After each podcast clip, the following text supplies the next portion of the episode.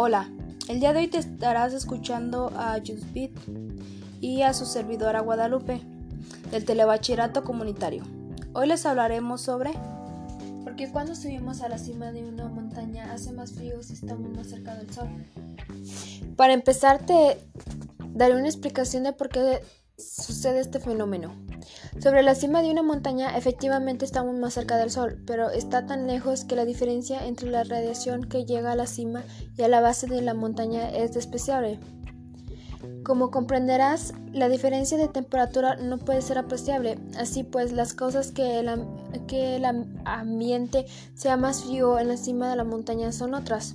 Intervienen varios factores, el calentamiento de la superficie terrestre, la presión atmosférica y algo que seguro que les suena familiar, el efecto invernadero. Los rayos solares atraviesan la atmósfera y van a dar sobre la superficie terrestre. La Tierra se calienta y al hacerlo calienta las capas de aire que están en contacto con ella. La transmisión de calor entre la Tierra y el aire es tanto más efectiva cuando más denso sea el aire, es decir, cuando mayor sea la presión atmosférica.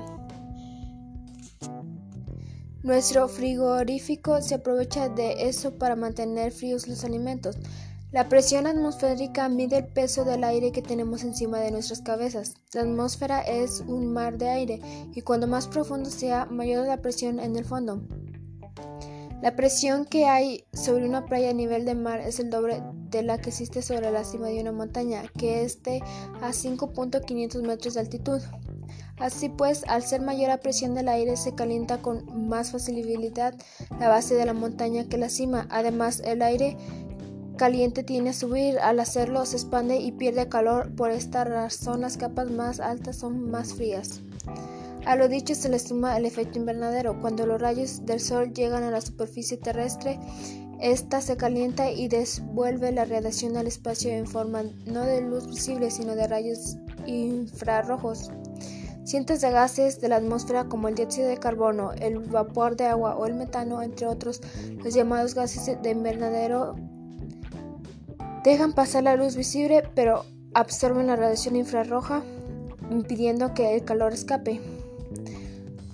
Como consecuencia, la temperatura en la superficie de la Tierra es mayor de la que debería. De hecho, si no existiera el efecto invernadero, la temperatura media del planeta rondaría los 16 grados centígrados bajo cero. Es la atmósfera la que atrapa el calor. Al subir a la cima de una montaña, la presión es menor. Es la cantidad de gases de efecto invernadero también es menor. En esos puntos, parte de efecto invernadero también es menor.